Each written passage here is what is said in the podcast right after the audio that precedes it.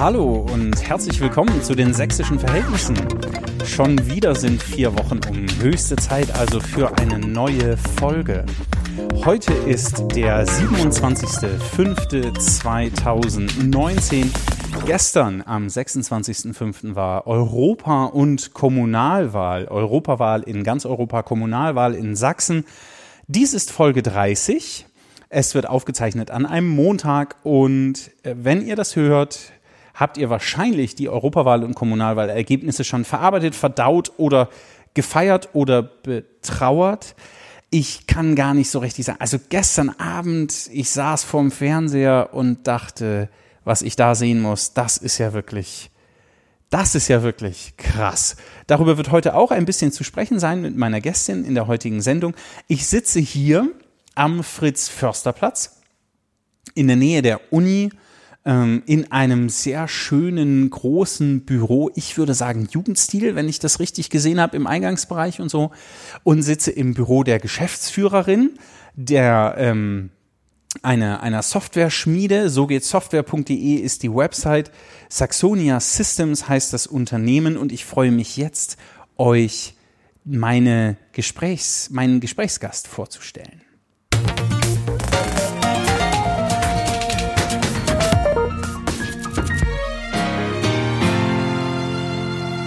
Dinge, die Sie noch nicht über Viola Klein gewusst haben. Geboren ist sie in Freiberg und sie war mal Leiterin eines Kindergartens. Heute leitet sie mit einem Geschäftspartner zusammen die Softwareentwicklung bei Saxonia Systems mit 275 Festangestellten, circa 50 freien Mitarbeitern, sechs Niederlassungen. 2011 war sie Dresdnerin des Jahres. Udo Lindenberg ist ihr Trauzeuge gewesen bei der Hochzeit, was ich schon ziemlich hart faszinierend finde. Sie hat mir gerade gestanden, dass sie einen Schuhtick hat und ich unfassbar 300 Paar Schuhe nennt sie ihr eigen. Ähm, das das finde ich fast noch krasser als Udo Lindenberg als Trauzeuge zu haben. Richtig ausflippen kann Viola Klein, wenn sie. Wenn ich jemanden dabei erwische, dass er lügt. Und total entspannen kann sie, wenn ich auf Meer gucke in Spanien. Und jetzt herzlich willkommen in der 30. Folge der Sächsischen Verhältnisse. Viola Klein, schön, dass Sie da sind. Danke. Wie geht's? Also ich würde sagen super. Im Moment noch. Wir gucken mal, was noch kommt. Das freut mich sehr. Ähm, der Podcast heißt Sächsische Verhältnisse und der Name ist Programm. Wie verstehen Sie den Begriff der sächsischen Verhältnisse? Naja, das ist, äh, das kann man eng und weit fassen. Sächsische Verhältnisse beziehen sich auf das, was das Land Sachsen betrifft, die Eigenheiten, die Individualität der Sachsen und des sächsischen Landes. Ja, die Sachsen waren immer schon ein bisschen anders, ne? Renitent und aufmüpfig und klug. Klug agierend manchmal, in der Politik oft nicht so. Aber viele Wissenschaftler, Künstler, kreatives Volk. Mhm. Sachsen sind schon was Besonderes, ja? Ja, das denke ich schon, ja. ja. Und wir fokussieren heute ein ganz kleines bisschen unter den Sachsen auf die Dresdnerinnen und Dresdner. Ähm, Sie sind Dresdnerin? Ja, seit vielen, vielen, vielen Jahren. Äh, auch wenn ich jetzt in Berlin wohne. äh, ich sage immer, ich bin im Berliner Exil. Aber ich bin ja jede Woche in Dresden. Ja. Hm. Ähm, was ist Ihre aktuelle Beobachtung über das Klima in der Stadt? Wie, wie, wie steht es in Dresden? Ja, genau wie ich also das in Sachsen beobachte, ist äh, Dresden da keine Ausnahme. Ich finde, dass die Gesellschaft zurzeit sehr gespalten ist. Und ich äh, denke, dass das ganz stark mit den politischen Entwicklungen der letzten Jahre zu tun hat. Und ja, da müsste man jetzt also ein bisschen weiter ausholen. Aber vielleicht wir kommen wir, also dann einfach mal ganz kurz. Seitdem es eine Wende, eine zweite Wende in der Stadt gab, nämlich, ich würde das auf 2014 mhm. beziffern, als Pegida entstanden ist und Dresden plötzlich die Hauptstadt von Pegida wurde. Mhm und in Dresden auch die Möglichkeit gab, dass diese Vereinigung immer wieder vor der Frauenkirche oder vor der Semperoper äh, zu sehen war, im Fernsehen, in den Zeitungen weltweit, das hat der Stadt nie gut getan. Hm. Und ich möchte mit dieser, mit dieser Vereinigung da wirklich nicht viel zu tun haben. Aber am Anfang unterstelle ich einfach mal noch, waren viele dabei, die einfach eine Änderung wollten, die Gehör finden wollten. Wer jetzt noch bei Pegida ist, der weiß, worauf er sich einlässt und der weiß, dass das also ein Verein ist, den ich so weder akzeptieren noch mit dem ich was zu tun haben möchte. Mhm. Aber das hat die Stadt schon geprägt und zwar polarisiert in Befürworter und Gegner. Dazwischen gab es eigentlich kaum was.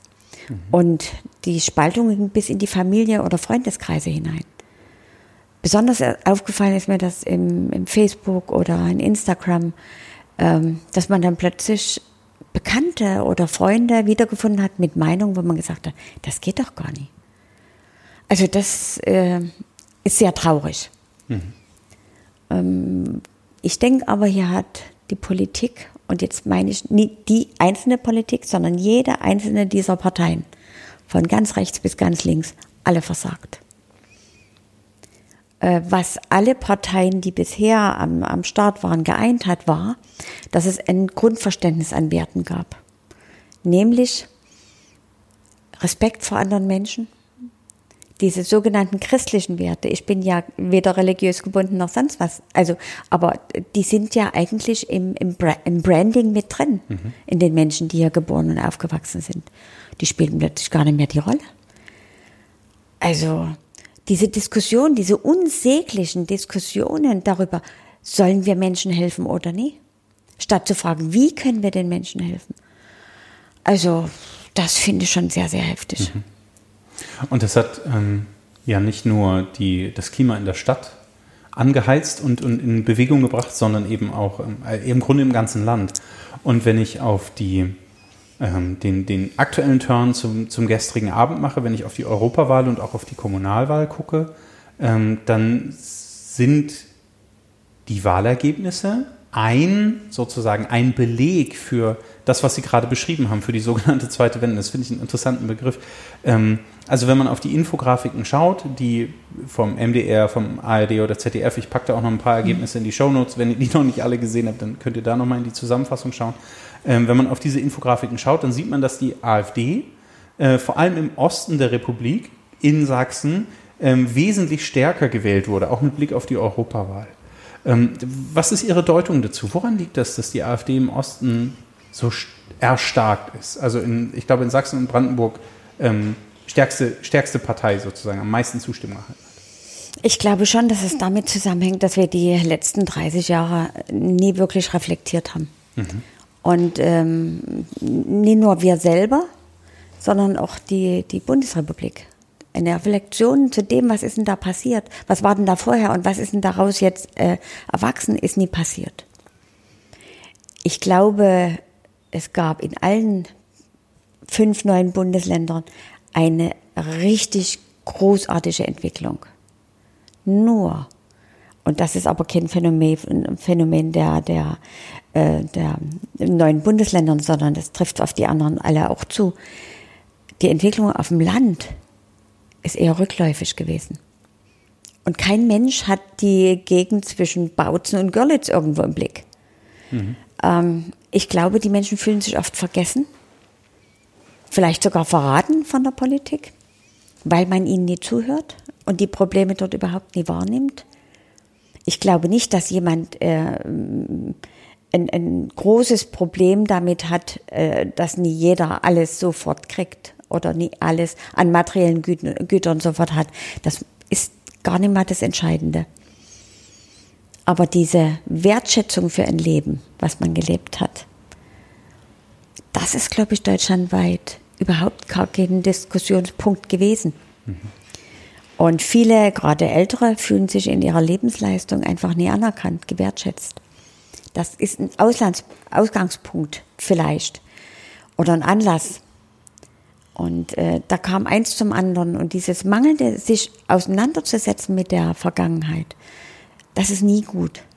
Das war damals nie gut, als die, äh, der Faschismus besiegt war, aber nur in Anführungsstrichen besiegt war, weil der war ja nie besiegt. Denn äh, äh der hat ja im Untergrund äh, seine, seine die, Reste gelassen. Aber die Faschisten waren doch alle hinter dem antikapitalistischen Schutzwall. Genau, das ist das, was uns erzählt wurde. Und das ist natürlich nie wahr. Das hat, in der DDR gab es das genauso wie in der Bundesrepublik. Mhm. Also die, genau, die richtige Aufarbeitung fand erst viele, viele Jahre später. Wir sind ja jetzt noch mittendrin. Und diese Aufarbeitung in der DDR, was war denn da gut, was war denn da, wäre da erhaltenswert gewesen? Und da gab es einiges. Und nie bloß Dinge, den grünen Pfeil da. Ne? Ähm, es gab viele Dinge, die es wert gewesen wären, genauso anzugucken. Ja. Ja, und was man heute auch wieder diskutiert. Ne? Also, und das ähm, ist nie erfolgt. Äh, beispielsweise die Polikliniken, also als eine Idee von. von ähm, Gibt es ja wieder, die heißen nur anders. Genau. Ärztehäuser heißen genau, die jetzt. Ja. Genau, ja, und äh, eine Idee, die man sozusagen in den alten Bundesländern adaptiert hat und versucht sozusagen aufzumachen als äh, medizinische Versorgungszentren heißen die. Ich mit meinem Hintergrund sage Kindergarten. Ja. Ja, also Kindergarten ist äh, nicht nur die beste, es war keine Erfindung der DDR, ne? Kindergarten gibt es seit dem äh, 19. Jahrhundert, Ende des 19. Jahrhunderts. Äh, und äh, die Deutschen haben da schon sehr viel Vorarbeit geleistet. Ich sage nur Fröbel mit den Fröbelgaben. Da mhm. wissen jetzt viele nicht anzufangen, aber das ist das erste. Packe ich auch in die ja. Shownotes, wer Herr Fröbel war und was der so gemacht hat. Ja, der hat die ersten Spielgaben für Kinder gemacht. Ne? Also Kinder wurden da, dann als Kinder schon gesehen und nie als kleine Erwachsene. Aber die DDR hat den Kindergarten, egal aus welchen, äh, äh, aus welchen Motiven heraus, wirklich super entwickelt. Wenn ich jetzt mal aus diesem Bildungs- und Erziehungsplan der DDR diese ganze politische Scheiße rauslasse, ist das ein wunderbarer Plan, wie man frühkindliche Bildung und Erziehung wirklich sehr, sehr gut machen kann. Und wie gut das war, ist, sieht man ja, dass die Finnen den für sich übernommen haben. Und wenn wir jetzt mal PISA-Studien angucken, da liegen die Finnen ziemlich weit. Auf dem Platz 1. Mhm. Ja, weil die anfangen, seit, ich glaube, seit 1993, 94 haben die den, den mhm. Plan, mhm. den Kinder, Bildungs- und Erziehungsplan des Kindergartens der DDR. Mhm. Das heißt, zur Wende, wenn ich es richtig verstehe, hat eine, eine pauschale Entwertung ja. des politischen ja. Systems stattgefunden ähm, und damit einhergehend eine, eine Entwertung der Heute spricht man von Lebensleistung der Menschen bis dahin. Also das, was aufgebaut wurde, was möglicherweise auch in irgendeinem VEB zwischen Bautzen und Görlitz an Arbeit geleistet wurde. Die, die Bude wurde dicht gemacht, weil sie ohnehin wahrscheinlich schon seit Jahren nicht rentabel war, aber Menschen waren in Lohn und Brot. Die waren plötzlich, ja. saßen auf der Straße und waren ja. im Grunde genommen am Arsch. Genau, das ist der Punkt. Und, und dann sollen die sich als Gewinner fühlen, ne? weil das, das, das böse System endlich weg ist. Ich will jetzt nie in dieses Bashing damit reinhauen, aber ich denke, das sind äh, ganz, ganz viele äh, Möglichkeiten oder Ursachen dafür, dass Menschen unzufrieden waren. Mhm. Und ähm, da gibt es noch ganz viele. Mhm. Äh, wenn ich mir Frauen angucke, ähm, Gleichberechtigung der Frauen, ne? alle reden drüber. Ich glaube, da waren wir schon mal weiter. Mhm. Und äh, das ist jetzt so. Also wir waren weiter zu DDR-Zeiten? Zu DDR-Zeiten, natürlich waren wir okay. weiter. Okay. Ähm, wo, also das interessiert mich. Wo, wo, wo sehen Sie da sozusagen, ähm, was war damals in Anführungszeichen besser oder schlechter oder wo stehen wir da heute, was die Gleichberechtigung angeht? Das finde ich ja super interessant. Ja, also äh, die Gleichberechtigung in der DDR war eine andere als jetzt. Äh, die war nicht perfekt. Und äh, im ZK der SED saß auch nur eine Frau, die Inge Lange. Ne? Sonst waren da nur äh, elitäre ältere Herren. Ja. Ähm, und dass mich da jeder richtig versteht. Und auch in den großen Konzernvorständen gab es keine Frauen. Aber Frauen waren völlig normal und, und gewertschätzt äh, als Klinikdirektorinnen. Gab's. Äh, nicht bloß als Ärztin oder Lehrerin, als Schuldirektorinnen. Also in ganz vielen Bereichen. Meine Mutti war Betriebsdirektorin einer Taschenfabrik. Super. Das war mein Role Model. Wo finden Sie denn jetzt Role Models? Das ist unglaublich schwer. Und wie sollen junge Mädchen sich entwickeln ohne diese Vorbilder? Also ich glaube, das ist schon, ein, ein, da könnte man ewig diskutieren. Es werden zurzeit unheimlich viele Veröffentlichungen äh, dazu gemacht und es gab auch Bücher. Ostfrauen verändern die Republik zum Beispiel, kann ich empfehlen, tolles Buch. Da werden Lebenswege beschritten, äh, beschrieben von Frauen, die in der DDR, als was ich weiß ich, alles äh, gearbeitet haben und wie ist das weitergegangen. Und viele von denen, die die DDR erlebt haben, so wie ich, also die Hälfte meines Lebens habe ich da verbracht, oder fast die Hälfte, die erleben jetzt andere, eine andere Welt. Aber was haben die von da mitgenommen? Was konnten die also als, als Positives mitnehmen? Oder was hat denen ermöglicht, das Leben so zu leben, wie sie es jetzt leben? Also ganz spannende Diskussion. Mhm. Ähm, ich war da in Berlin letztens auf dem Podium und da haben wir uns wirklich in der Wolle gehabt. Und zwar Frauen aus dem Westen, die das ganz anders erlebt haben. Und wo äh, bis 1977 noch der Mann unterschreiben musste, ob die Frau arbeiten gehen darf oder nicht. Mhm. Das gab es ja in der DDR sowas nie. Ne? Also solche Dinge, diese, dieses Selbstverständnis, dieses Selbstbild der Frauen, dass bestimmte Dinge möglich sind, das war ganz schnell zurückgefahren nach der Wende. Mhm. Und ähm, das wäre es wert gewesen, gerade an der Stelle weiterzuführen. Aber da sind wir schon wieder beim Kindergarten und da mhm. sind wir bei den mhm. Möglichkeiten Schulhort, Betreuung, was ja jetzt alles wiederkommt. Gott sei Dank.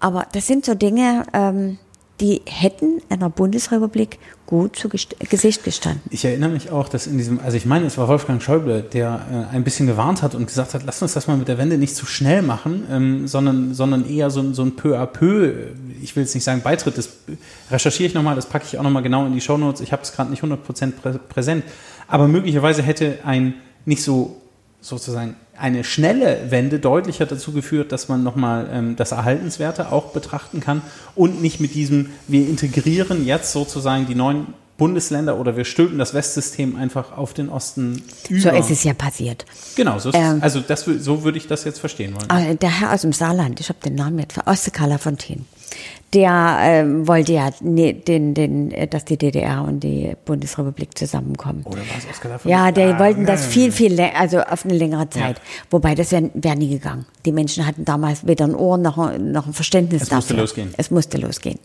Kann ich auch gut verstehen. Aber dann zu gucken, was ist äh, in dem Einigungsvertrag drin. Mhm. Aber das haben wieder nur Herren gemacht. Jetzt sind wir wieder dabei. Ich bin keine Feministin. Aber das haben wieder nur Herren gemacht, Männer gemacht, die darüber überhaupt nie nachgedacht haben. Ich finde, ich, also möglicherweise lange ich da weit, zu weit raus, aber ich finde, man ist keine Feministin, wenn man für Gleichberechtigung ist, sondern man ist sozusagen. Ich halte das für normal. Ja, genau, das glaube ich auch. Also ähm, mhm. Weil man möchte, dass Männer und Frauen sozusagen mit gleichen Standards und gleichen Rechten ausgestattet sind, ist man nicht zwingend Feministin. Mhm. Also, mhm. ja. Äh, okay, haben nur Männer ausverhandelt. Ähm, wir haben, wir sind jetzt schon so ein bisschen mittendrin. Die, die, das würde mich sehr interessieren. Was hat sich, was hat sich zum Guten und zum Schlechten verändert? Da haben wir jetzt schon so ein paar Aspekte besprochen. Ähm, wenn wir auf Dresden gucken, auf die Stadt schauen, was hat sich hier Ihrer Meinung nach positiv entwickelt? Oh, jetzt geht mein Herz auf. also Sie, rein. Ihr könnt es ja nicht sehen, aber sie sitzt mir gegenüber, strahlt wirklich bis zu beiden Ohren. Also die, die Stadt ist ja doch wunderschön der ist doch ein Traum. Wenn man in Dresden in der Innenstadt ist, also übrigens die, die äußeren Ränder sind inzwischen ganz, ganz toll, also muss man sagen, aber wenn man da drin ist und äh, dort steht oder ich empfange auf Besuch, internationalen Besuch hier in Dresden, die sind hin und weg. Das ist so schön, diese, diese Stadt. Die ist schon zu schön. ja, also das ist ein bisschen wie Kitsch-Postkarte. Ist es, oder? Ja. Also die Altstadt ist schon. Ja, ja, jetzt wird es Zeit, dass da mal was Freshes reinkommt. Nicht langweiliges, sondern Freshes. Ne? Mhm. So ein liebes Kind vielleicht. so eine schöne, ist so eine schöne Architektur von dem. Das hätte mir gefallen. Ja, ja aber äh, Spaß beiseite. Das ist eine traumhafte Stadt geworden. Und ich zeige die jedem mit ganz viel Stolz. Mhm. Das ist mit äh, bürgerlichem Engagement, mit privaten großen Unternehmen, äh, ja, äh, mit Immobilienfirmen hier, die also versucht haben, diese Stadt so herzurichten, dass man mit Freude durchgehen kann. Und das kann man wirklich. Mhm. Unabhängig von dem, was da so alles ringsrum passiert. Aber diese Stadt ist ein Traum. Mhm. Und ich, äh, ich schwärme überall, wo ich bin, in, egal wo auf dieser Welt von, von Dresden. Und viele lassen sich beeindrucken von meinem Sprechen und kommen dann her. und dann machen sie private viola Immer, immer habe ich als Studentin ja schon gemacht. Zur Stadtbilderklärer hieß ja. das früher. Und das mache ich jetzt ganz besonders gerne. Habe ich Karteikarten dazu, dass Wirklich? ich auch nicht, ja, dass ich nichts vergesse. Das ist ja großartig. Das mache ich inzwischen in Englisch. Haben Sie es mal auf Russisch gemacht? Ah, das ist lange her. Ganz lange her. Aber ja. gibt es da noch Karteikarten? Nee. Nee. Stadtbilderklärerin, das ist ja großartig. Mhm. Toll. Ja. Ähm, ja, aber ich kann das verstehen. Ich mache das auch ganz oft, wenn Kolleginnen oder Kollegen kommen und wir haben eine Tagung hier oder so. Nochmal abends so ein bisschen durch die Stadt laufen, das ist schon. Aber es, aber es ist auch so ein bisschen ja, es ist schon eigentlich zu schick, oder? Also in der Altstadt, das, Das ist wunderbar. oh, ich weiß auch nicht genau. Aber da doch draußen sitzen im Sommer und ein Glas Wein trinken und Ja, sich. aber darf man doch nur bis 10, oder? ah ja, aber bis dahin kann man Muss doch man schnell sitzen. trinken. Da muss man, ja, so schnell braucht man dann nicht. Für ein Glas braucht man nicht so lange. Aber das ist schon toll. Mhm. Und äh, da kommen auch ganz viele, die das dann gesehen haben, die plötzlich ein anderes Bild dann auf die. Und übrigens, jetzt sind wir mal bei den internationalen. Auch meine Kunden, die in den alten Bundesländern sitzen, die lade ich gerne hier ein. Und die sind jedes Mal hin und. Die weg. barocke Perle an der Elbe eben, ne? Ja, und die kommen alle wieder. Naja. Sie, okay. Ich bin ein Promotervertreter. Ja, ich, ich merke das schon. Ähm, was ich interessant fand, das habe ich neulich in einer Diskussion im politischen Kamingespräch ähm, von, dem, von dem linken Stadtrat Thilo Kiesling gehört. Die Hypothese, die kannte ich vorher noch nicht und das würde mich interessieren. Er sagt, das Stadtklima in Dresden ist so ganz anders als in allen anderen Städten Ostdeutschlands. Also er hat das sehr, sehr groß gemacht. Ähm, Und hat gesagt, hier konnte auch sowas wie Pegida so super funktionieren, weil es kaum ähm, oder nur vergleichsweise schwachen zivilgesellschaftlichen Protest gab. Ich will das gar nicht kleinreden, aber ähm, äh, Dresden konnte sozusagen auch Pegida in Anführungszeichen Hauptstadt werden. Anders als zum Beispiel Leipzig, weil nach der Wende ähm, alle Führungsriegen, er hat gesagt, alle Eliten ausgetauscht worden sind. Also ähm, alle ähm, DDR-Bürgerinnen und Bürger, die in Führungspositionen waren in Dresden, mussten dann ihre Plätze räumen für Menschen aus den alten Bundesländern, die hier rübergekommen sind. Er hat das gesagt, das ist an Gerichten passiert, das ist in, in Banken, ja, Banken im weitesten Sinne passiert, Finanzdienstleistern und so weiter und so weiter. Ähm, und er sagt, diese Menschen haben nicht die intensive Bindung zu dieser Stadt. Stimmt, also ich, ich habe lange drüber nachgedacht und dachte, ich muss mal eine Ursächsin ähm, und eine Dresderin mit Herz fragen. Was sagen Sie dazu? Stimmt das, stimmt das nicht? Das stimmt schon. Das stimmt, das stimmt schon. Also da ist was dran, sagen wir es mal so. Ganz so würde ich es nicht stehen lassen. Da ist was dran. Ähm, an den Gerichten, das stimmt. Richter, Staatsanwälte und sowas. Alles, äh, hier ist, sitzt ja auch die Landesregierung. Und ein Großteil der Landesregierung, die das abgebildet hat, die ganzen Ministerien, also bis zu den äh, Ministerialdirigenten und sowas, sind wirklich geholt worden. Aus allen möglichen Bundesländern hierher. Manche ähm, erinnern sich ja noch an das Buschgeld, was es damals gab und sowas. Aber äh, ich klar. Manche meiner Hörerinnen wissen es nicht. Was ist das Buschgeld? Ne, das war für Leute, die aus den alten Bundesländern in der Woche hierher gekommen sind. Und da sie ja in eine unzivilisierte Welt gekommen sind, haben sie Zuschläge Ach, gekriegt. Ja, ja, ja. Das ist ja was. Und das hieß im Volksmund Ja, weil- weil man in den Busch geht. Ja, ja, Ja, genau. Ja. Es ist lustig. Also jetzt kann man drüber lachen. ja, ich la- erlaube mir das. Ja. Viele von denen, von, von ähm, denen, die am Anfang hier waren, sind ja geblieben. Hm. Und die haben eine, also eine große Liebe auch zu dieser Stadt. Wenn ich da zur Sparkasse gucke oder so, die sind ja seit über 20, 25 Jahren hier.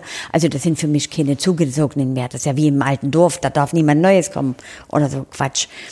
Aber was man versäumt, dass solche großen ähm, Positionen in, im Justizministerium oder im Gesundheitsministerium oder sowas, dass die ja immer besetzt werden aus dem Netzwerk heraus.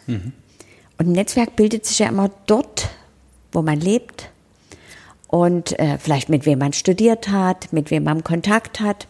Und wenn dann eben so ein Richter äh, in, in Baden-Württemberg aufgewachsen ist und kommt dann hierher, hat jetzt also seine Dienstzeit zu Ende, der guckt sich natürlich zwangsläufig auch in Baden-Württemberg um.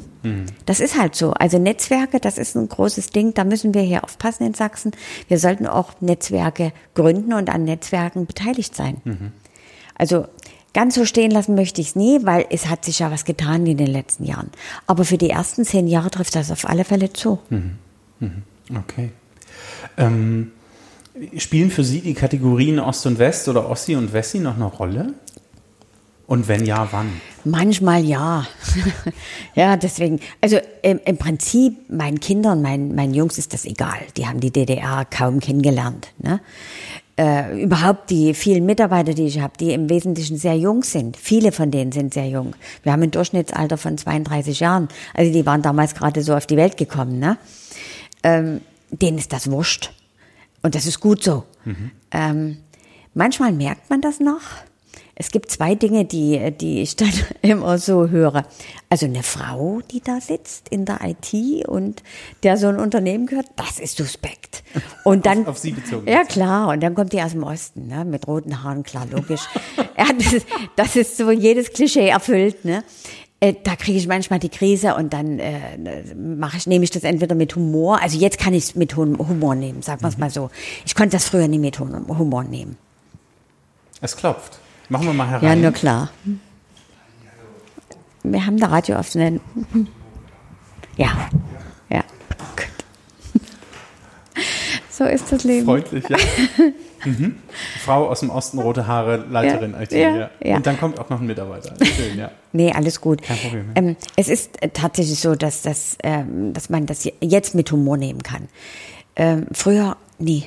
Früher Hm. hatte ich damit ein echtes Problem. Also ich habe da Dinge erlebt. Also bin zum Beispiel in Hamburg äh, eingeladen von der IHK. Ich soll einen Vortrag halten. Und zwar über die Zeit äh, meiner Firmengründung berichten. Das war 1997, also sieben Jahre nach der Wende und äh, sitzt da vorne mit meinen ganzen Unterlagen und da äh, sitzt jemand neben mir, ein Schuhmachermeister und äh, der hat drei Mitarbeiter und erklärt mir, weil ich Frau aus dem Osten, wenn ich mal Hilfe bräuchte, dann sollte ich ihn anrufen. Ja, er hat ja um meine sächsische Aussprache gehört. So, und damals hatte ich aber schon, ich glaube, 100 Mitarbeiter. Na, egal, ich halte meinen Vortrag, komme da runter. ihn. Ja, äh, gebe ihm dann meine Visitenkarte und sage dann, wenn Sie mal ein Problem haben, ne, rufen Sie mich an. Nee, äh, was soll man da sagen? Also da kommt so die Mischung, ne, äh, Frauen traut man bestimmte Dinge nicht zu, was natürlich völliger Blödsinn ist. Ich soll, wir sollten einfach das ein bisschen leichter nehmen und einfach mal mit Humor über sowas drüber gehen. Das mache ich jetzt sehr gut. Und äh, manchmal verblüffe ich dann mein Gegenüber auch mit irgendeiner, mit so einem schönen Spruch, wo die, ah, okay. Also ich frage mich halt im, im äh, 30. Jahr, ist nicht irgendwann gut so mit Ost und West? Und also haben wir nicht andere Themen, die uns, die uns wesentlich mehr beschäftigen sollten als dieses, dieses Zurückschauen? Ich verstehe schon, dass wenn ähm, Menschen sagen, also wir sind mit unseren Lebensentwürfen und dem, was wir geleistet haben, nicht gesehen worden und da sind tiefliegende Verletzungen, das kann ich, also kann ich total nachvollziehen und das muss bearbeitet und reflektiert und, und gestaltet werden, fraglos. Aber ich bin mir auch nicht sicher, ob es hilfreich ist, immer wieder dieses Ost-West-Ding aufzumachen, weil damit vertieft man, was möglicherweise, also ja, doch, ich glaube, man vertieft, was möglicherweise einfach irgendwann auch mal gut sein könnte. Ja, ja, das kann man so stehen lassen, aber das wird uns trotzdem noch eine Weile begleiten. läuft noch eine Weile Das weiter. läuft noch eine Weile. Ja, ob das jetzt nun gut oder nie gut ist, äh, ach, lassen wir es einfach. Okay, machen wir, das, Sie haben gerade schon ein bisschen angefangen, das, ähm, äh, ich würde gerne, gerne noch ein bisschen in Ihre Biografie gucken, weil ich das total faszinierend finde. Sie waren Leiterin einer Kindertageseinrichtung, Kindertagesstätte, Kindergarten ähm, und sind jetzt Ges Geschäftsführerin einer großen Software-Schmiede. Das haben wir schon mehrmals erwähnt. Wie haben Sie das gestaltet? Also wie kommt man von dem einen zum anderen? Ähm, Bits und Bytes sind ja jetzt was anderes als Mums und, und, und Läuse, so mit denen man sich da beschäftigen muss. Naja, das wäre also sehr simpel. Es liegen ja auch viele Jahre. Simpel kann ich. Simpel kann ich richtig gut. Ja, äh, das, äh, da liegen viele Jahre dazwischen. Äh, ich sag manchmal so als Scherz, was ja auch einen ernsten Hintergrund hat, äh, eigentlich sind die Jungs heute nur ein Stück größer. Und ansonsten ist das mein Kindergarten hier. Nee, ähm, Also ich meine gelesen zu haben, Sie sind zur Wende arbeitslos ja. geworden. Ja.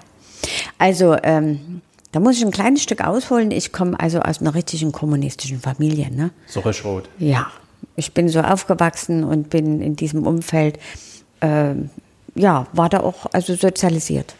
Ganz einfach. Und das war auch, damals fand ich das alles in Ordnung. Irgendwann habe ich angefangen, selber nachzudenken, aber das hat eine Weile gebraucht. Und ja, ich war Leiterin eines Kindergartens, was war die erste Stufe der Volksbildung. Und ich wollte immer was machen mit Kindern. Kinderpsychologie oder na, sowas. Aber ja, es hat mir viel Freude gemacht. Aber mit dem Moment, wo ich, also wo meine Überzeugungen sich geändert hatten, hat sich natürlich auch mein Bild auf diesen, auf diesen Job, den ich damals gemacht habe, geändert. Und wenn ich wovon überzeugt bin, dann trete ich dafür auch ein. Und das war nie so sehr erwünscht. Also da könnte ich jetzt äh, stundenlang erzählen, was da alles so gewesen Das ist heißt, und man hat sie gegängelt und Ja, und ich bin auch mal entlassen worden und dann musste man mich doch wieder einstellen, weil es gar nicht so einfach war. Und dann kam mein zweites Kind und das war äh, die Rettung für die Volksbildung, weil die waren mich dann erstmal los ins Babyjahr, aber mit der klaren Ansage, nie wieder in den Kindergarten zu kommen. Also ich hätte dann nach der Wende irgendwann, also damals wusste das ja noch niemand, ne? Irgendwann im Tante Emma Laden oder äh, können oder es gibt eine schöne Geschichte. Ein Bekannter von uns, der war Bestatter und der hat gesagt, du kannst doch gut reden, du könntest doch bei mir Trauerredner werden. Hm.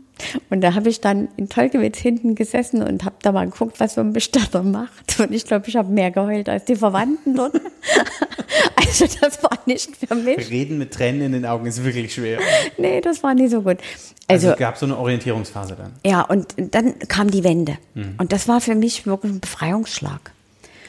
Und dann war natürlich, also es war Einstellungsstopp, einfach in der Volksbildung. Und ich musste gucken, was geht. Dann habe ich kurzzeitig in einem Heim für schwerbehinderte Kinder gearbeitet. Äh, ja, und habe dann in der Zeitung was gelesen, dass jemand, also ein, ein Frauentechnikzentrum in Hamburg, suchte äh, eine sozialpädagogische Beraterin. Ich hatte keine Ahnung, was das ist.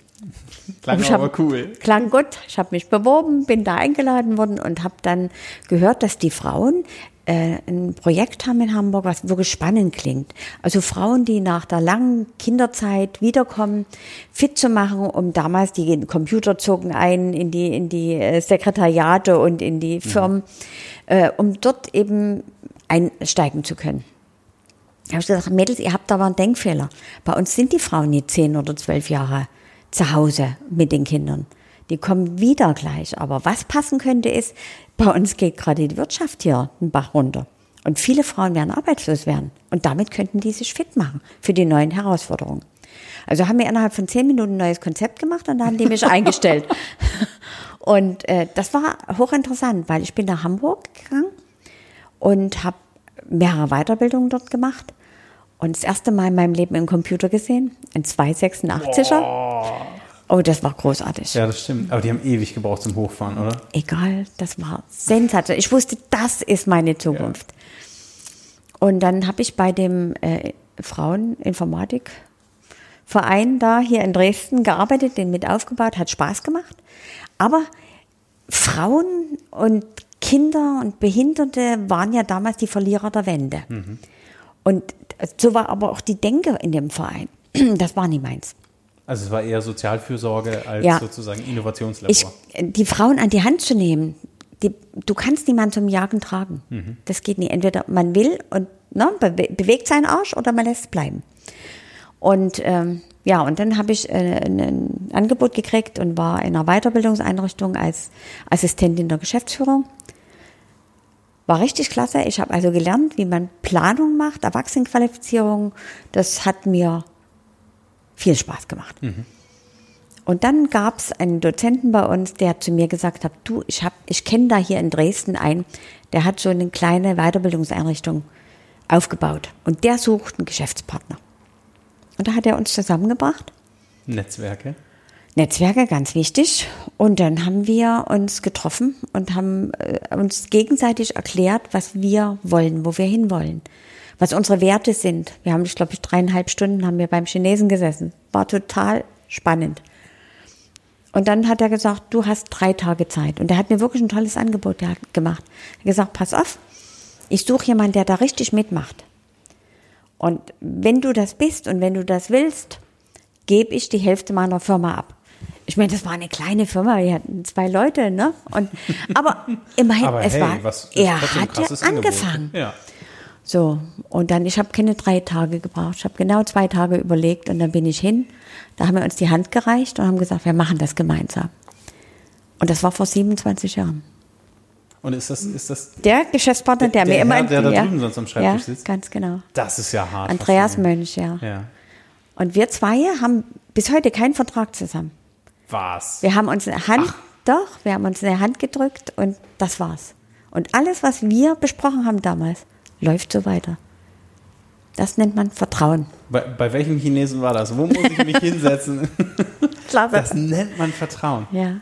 Das ist eine harte Währung im Geschäft, oder? Sehr harte Währung. Für viele funktioniert es überhaupt nie. Und die haben die tollsten Verträge und trotzdem funktioniert es nie.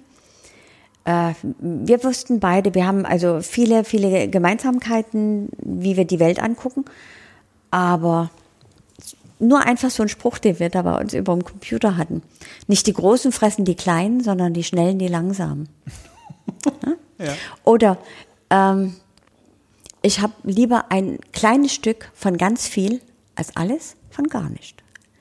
Also sich nie über das Fell von dem Bären unterhalten, der noch im Wald rumläuft. Ne? Also solche Dinge. Und wir haben uns bis heute noch nie über Geld gestritten.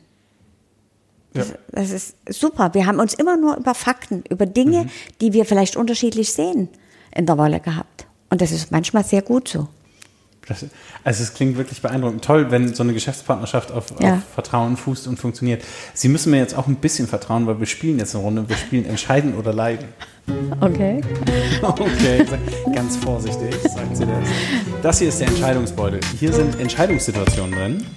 Ich ziehe eine und lese Ihnen vor. Danach sind Sie dran, ziehen und lesen mir vor. Gut. Und, na, das ist, wer weiß ich noch nicht. Viola Klein, lieber jeden Tag Fleisch essen müssen oder alles, was gegessen wird, schmeckt nach Hühnchen. Dann lieber jeden Tag Fleisch. Was essen Sie gerne? Ja, ich esse schon gerne ein Steak. Das Ja. ist für mich, buh, ja. So mit einem schönen Salat dazu, das ist was Ko Tolles. kochen Sie auch selber gerne? Sehr, Sehr gerne. sehr gerne. Schön. So, So, jetzt andersrum. bin ich ja gespannt. ich auch. Oh, lieber eine Woche Vorstandsklausur oder eine Woche in der Kinderkrippe arbeiten? Wie schade, das war eigentlich für Sie gedacht. Äh, Ich würde, ich würde, ich würde die Vorstandsklausur nehmen. Ich habe in meinem Leben gelernt, dass ich mit meinen eigenen kleinen Kindern ganz gut klarkomme, aber mit dem Rest, also den Kindern von anderen Leuten irgendwie nicht so richtig. Das sollen die mal selber machen. Wie ist das bei Ihnen? Hätten Sie, könnten Sie das heute, hätten Sie noch Lust, mal so in, Ja, ja, ich war jetzt gerade in Kapstadt und Ja. habe dort im Blickies-Job in, unserem, äh, in unserer Kindereinrichtung mitgearbeitet. Das ist wunderbar. Ja. ja. Also dort spricht man aber Afrikaans und, und Kosa und Englisch. Mhm. Aber das war interessant. Ich habe auch vorgelesen und habe mit den Kindern gespielt. Das ist einfach schön. Okay. Ich habe noch eine für Sie. Sie waren ja auch in äh, Erwachsenenqualifizierung tätig. Sie, ähm, wären Sie lieber die beste Teilnehmende in einem schlechten Seminar oder die schlechteste Teilnehmende in einem guten Seminar? Das ist eine ganz schwere Frage. Aber ich glaube, dann würde ich lieber in das gute Seminar gehen und habe eine ganze Menge, was ich mitnehmen kann. Ja. Andersrum fände ich, glaube ich, auch schlimmer. Sie noch einen, ich noch Ja, einen. gut. Lieber immer 10 Minuten zu früh oder immer 20 Minuten zu spät? Ich hasse zu spät kommen. Ich auch. Ich finde es wirklich furchtbar. Es passiert manchmal und dann schäme ich mich in Grund und Boden und verliere nochmal 10 Minuten, mich dafür zu entschuldigen, dass ich zu spät gekommen bin. Aber 20 Minuten zu früh finde ich irgendwie ganz okay. Ich bin meistens 30 Minuten zur zeitig da. 30 zu. Zu zeitig. Immer. Ach so. Ich setze mich dann noch irgendwo hin und trinke einen Kaffee. Okay. Ja. Letzte für Sie und ich habe eine Ahnung, wie es ausgeht, nachdem ich erfahren habe, wie viele Schuhe Sie haben. Lieber Shopping Queen oder Germany's Next Topmodel? Weder noch. nee, nee. Also das mit dem, mit dem Shopping und den Schuhen, das ist also Schuhe. Jeder hat einen Vogel. Andere haben, und das ist eben mein Vogel. Und wenn ich so ein paar schöne Schuhe sehe, manchmal schleiche ich drum rum und, und lass es und dann ärgere ich mich hinterher. Aber es hält auch nicht lange an, oder? Dann Nee, also es gibt ja auch immer wieder so viele und so schöne und so wunderbare. Und dann habe ich letztens eine junge Unternehmerin gecoacht und die macht Schuhe. Ja, aber ist ja klar, haben Sie kein, haben Ja, da kein, kein musste Gehalt ich. genommen, sondern Da musste ich. Ja, Da musste schön. ich durch. Das war Entscheiden oder Leiden mit Viola Klein.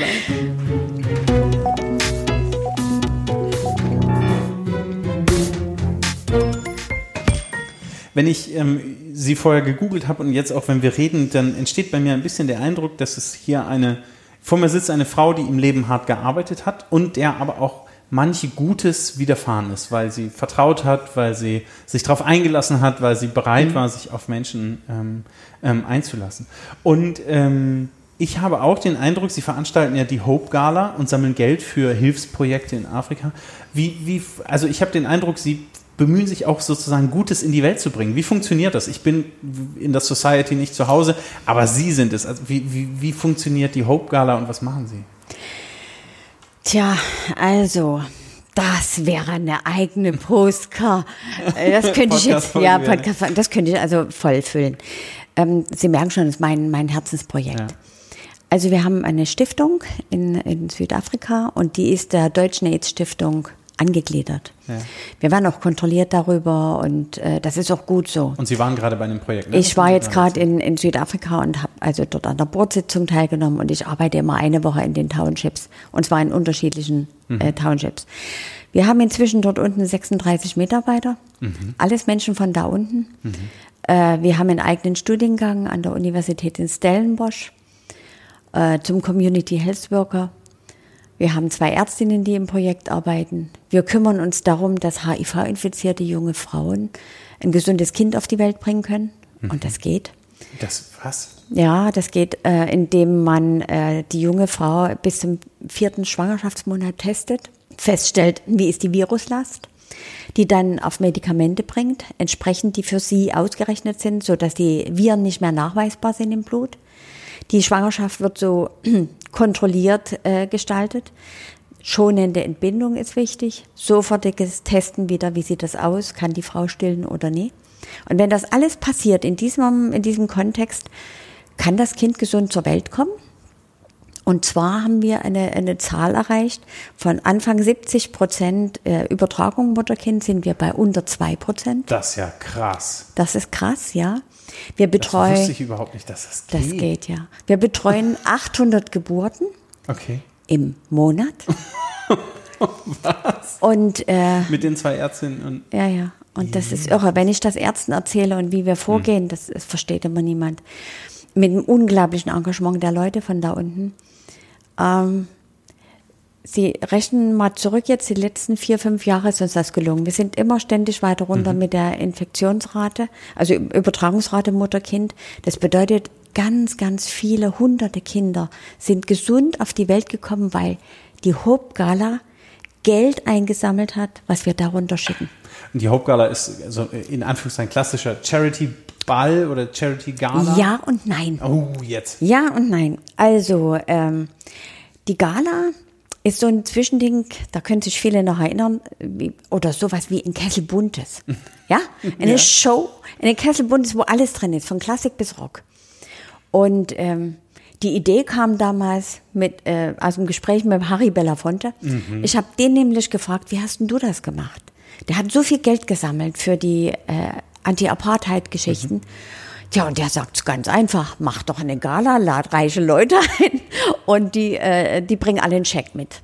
Das ist natürlich in Dresden nie ganz so einfach. Ich ne? wollte gerade fragen, was müsste ich tun, aber nee. ich habe schon verstanden. Nee, einfach ein Ticket kaufen, das ja. reicht uns schon. Ja. Äh, weil alles das, äh, was da übrig bleibt ne, an dem Abend, wird gespendet. Mhm. Und die äh, Gala selbst wird finanziert mit Sponsoren. Mhm. Also so, dass da wirklich zum Schluss 150 200, bis 200.000 Euro übrig bleiben. Das ist schon toll. Mhm. Kann man viel damit machen. Und äh, ja, die findet einmal im Jahr statt. Ich äh, spreche über drei Jahre vor, vorneweg schon mit Künstlern, mhm. äh, die dann alle nach Dresden kommen. Viele von denen das erste Mal. Machen Sie dann auch Ihre Stadtführung? Auch die mache ich, ja, natürlich, habe ich gemacht. Mit Klar. Paul Potts zum Beispiel bin okay. ich hier durch die Stadt gegangen und habe dem die Stadt erklärt.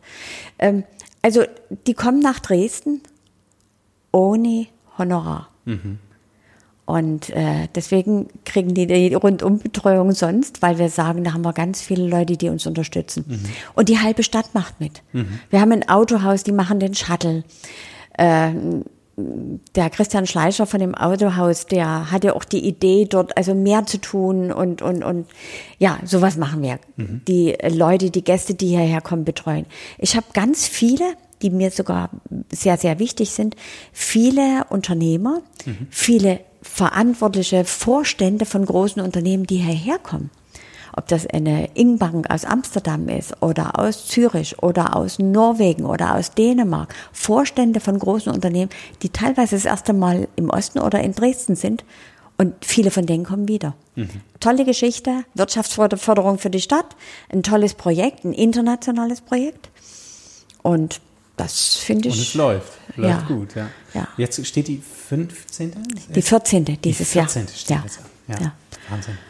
Ähm, das führt mich aber zu einem, zu einem spannenden äh, Thema ähm, Wirtschaftsförderung und ähm, soziales Unternehmertum, will ich es mal nennen. Also Sie sind ähm, Unternehmerin und Society engagierte Dame und will Gutes tun. Mit Blick auf den Freistaat ähm, wird ganz oft sozusagen über Wirtschaftlichkeit und Wirtschaftsstandort Sachsen gesprochen. Und Sie zeigen, meiner Meinung nach, dass sich das beides nicht ausschließen muss. Also Wirtschaftlichkeit und Fürsorge, Mitmenschlichkeit und Gewinn. So was Sie. Ähm, was, was denken Sie, wie könnten wir denn den Wirtschaftsstandort Sachsen möglicherweise weiter nach vorne entwickeln? Also wir haben vorhin auch schon über die Region hinter Bautzen Richtung Görlitz und Zittau gesprochen. Was könnte man denn machen? Also jetzt, ich habe jetzt kein Rezept dabei. Ja, ne? Wenn ich ja den auch Bogen viel- rausholen müß, würde. Sonst hätte ja. sich Martin Dulich schon dreimal mit Ihnen getroffen. Aber wir haben uns schon dreimal getroffen. also so ist nicht.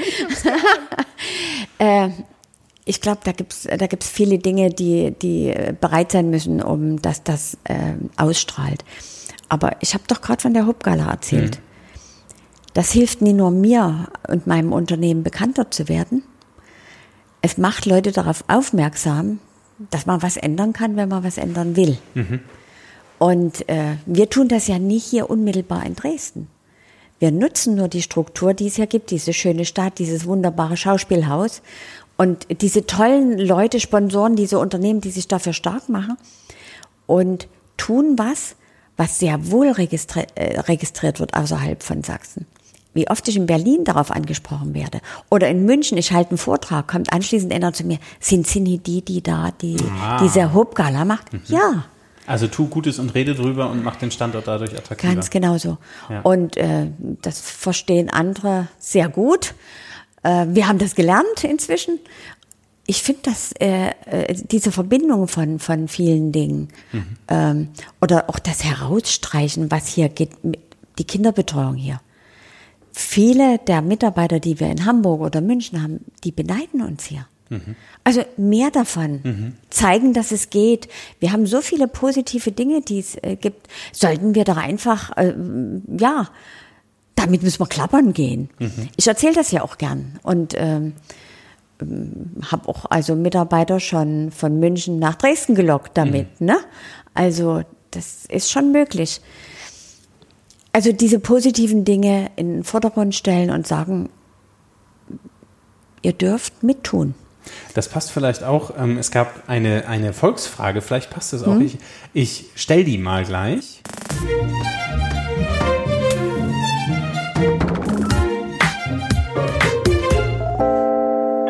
Hörerinnen und Hörer sind aufgefordert, Fragen an meine Gäste zu schicken oder an mich. Ähm, Und jetzt bei Instagram kam eine Frage rein von Sachsenzegge. Ähm, ich formuliere die Frage mal ein bisschen um, weil die, also der Satzbau nicht hundertprozentig Sinn macht. Aber ähm, was ist der Weg, um Dresden auch als weltoffene Stadt bekannt zu machen, anstelle nur äh, des Labels Pegida Hauptstadt? Vielleicht knüpft das genau an das an, was Sie gerade schon gesagt haben. Aber Ich habe in, ich glaube in Facebook einen ganz, ganz großartigen Film, einen Imagefilm über Sachsen gesehen. Und alles, was da drin vorkam, kann ich so unterschreiben. Denn der muss in, in, in Kinos gezeigt werden. Ne? Den würde ich, also da würde ich mal eine Kampagne machen. Ich finde diese Kampagne, so geht Sachsen. So geht ich- Sächsisch, ja. Oder so geht Sächsisch. Die finde ich klasse. Die finde ich wirklich klasse, weil viele Dinge, die hier in Sachsen passieren, ja wirklich gut sind. Und wir haben tolle kleine Unternehmen, die alle eine, in, in, inzwischen hier verwurzelt, stark verwurzelt sind. Und das können richtig große Bäume werden. Aber wir müssen die hegen und pflegen. Ja, wir dürfen die nie vertreiben mit irgendwelchen ja, Dingen, die also einem Wirtschaftsstandort nie gut tun. Lasst doch die Leute mal tun. Reguliert doch nie so viel. ja, gut, Ja. das müssen Sie sagen. Ja. Ja, das, ja, das ist einfach so. Das ist, wenn, noch gar, gar nicht mal in meiner Branche, wenn ich mir angucke, an dem schönen Platz, an, rund um die Frauenkirche, müssen denn alle Schirme gleich sein? Na? Ist das für die Gastronomen nie völlig egal? Der eine kann der rote, der andere kann blaue und der nächste grüne haben. Das ist bunt. Lass doch mal bunt zu. Ja, aber da würde doch die barocke Perle an der Elbe würde doch plötzlich an Qualität verlieren und es wäre halt Nee, nicht mehr Bonbon nee die, würde, die würde bunt sein. Und das ist doch das, was wir brauchen. Wir brauchen doch nie Disney Mhm. hier. Wir brauchen das wirkliche Leben, aber das Leben, was wirklich, ja, was Leute mitgestalten wollen. Und Mhm. ob da jetzt der Aschenbecher vom Kempinski zwei Meter nach links oder rechts steht, ganz ehrlich, ist das entscheidend für das Wohl, Wohl dieser Stadt? Aber damit beschäftigen sich Behörden bei uns. Da, da kriege ich die Krise. Ich glaube, uns scheint es so gut zu gehen. Ja, wenn wir über einen Aschenbecher vom Kempinski reden können, Ja. auf jeden Fall. Hat mir der Hoteldirektor erzählt. Da war ich. Das waren die Volksfragen. Ähm, herzliche Einladung und Erinnerung. Ihr könnt jederzeit an meine Gäste Fragen stellen. Herzlichen Dank.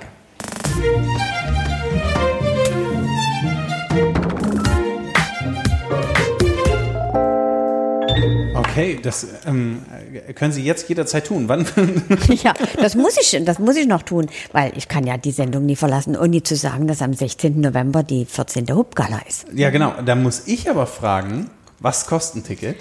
Ja, das finden Sie auf der Webseite www.hubgala.de. Geschickt platziert. Die verlinke ich auch nochmal in den Shownotes. Ähm, Ja, und ich gucke unbedingt. mal, ob ich mir ein Ticket leisten können könnte. Ähm, vielen Dank. Äh, das ist natürlich also ein wichtiger Hinweis. Klar, es geht um eine gute Sache. Und man kann, wen, wen kann man dieses Jahr treffen? Sie haben ja schon Künstler vor zwei, drei Jahren angesprochen. Ach, Spontan jemanden. nee, Nee. sag ich nie. Aber- Neugierig sein. Wir haben ja bald eine Pressekonferenz und da werden so die ersten Namen, Meine Güte. die ersten Namen Die platziert. ersten Namen werden so fallen gelassen. Okay. Ähm, ja, Frau Klein-Mensch, was soll ich sagen? Herzlichen Dank. Das war ein. Ich habe wieder was gelernt. vielen, vielen Dank. Ich habe ähm, was gelernt über Ost-West-Geschichte und über das, wie es Buschgeld kannte ich noch nicht. Ja, also da gibt's noch mal ein paar Storys, die wir mal bei einem Bier besprechen könnten oder bei einem Glas Wein in dem. Sehr, sehr gerne. Was wird Ihr Tag heute noch bringen? Oh, ich habe heute Abend einen Abendtermin, da freue ich mich drauf. Äh, jemand, den ich lange nie getroffen habe, hier in Dresden. Schön. Schön. Vielen Dank, dass Sie sich Zeit genommen haben, so zwischenrein. Das war, ich habe letzte Woche habe ich Sie angefragt, am Donnerstag, am Freitag haben Sie angerufen und gesagt, ah, ich bin gerade aus Afrika zurück. ähm, Im Juli. Ach nee, warten Sie mal. Und dann haben Sie im Kalender gerollt und gescrollt und dann war heute Abend 17 Uhr. Herzlichen Dank, dass Sie das möglich gemacht haben. Danke ähm, für die Einladung. Euch da draußen herzlichen Dank fürs Zuhören. Und das muss ich noch sagen, das habe ich am Anfang vergessen. Herzlichen Dank vor allen Dingen für eure Kommentare und Gästevorschläge. Ich habe in den letzten drei Sendungen sehr offensiv aufgerufen und ihr habt das sehr, sehr, sehr ernst genommen. Das hat mich sehr gefreut. Es war jetzt ein bisschen still im Mai, es war Europawahl und Kommunalwahlkampf und ich habe gedacht, kann ich gerade so richtig podcasten? Ich weiß auch noch nicht. Aber es wird ja noch ein bisschen weitergehen und in etwas unter 100 Tagen ist Landtagswahl im Freistaat Sachsen und da müssen wir auch nochmal genauer hingucken auf die politischen Parteien und die Spitzenkandidatinnen und Kandidaten. Und ich werde auch ein bisschen die Landpartie fortsetzen. Kamenz kommt noch vor und ein, zwei andere Orte in Sachsen. Ich bin sehr gespannt. Habt herzlichen Dank fürs Zuhören. Jetzt erneut. Herzliche Einladung, Kommentare dazulassen ähm, bei Instagram, bei Facebook. Ach, und bei Instagram könnt ihr spielen. Entscheiden oder leiden. Das, was Viola Klein und ich heute gespielt haben, die Fragen stelle ich euch dann bei Instagram in der Story. Wenn die Sendung veröffentlicht wird, schaut mal rein. Das war es von mir. Und mir. Dankeschön, macht's gut. Tschüss. Danke.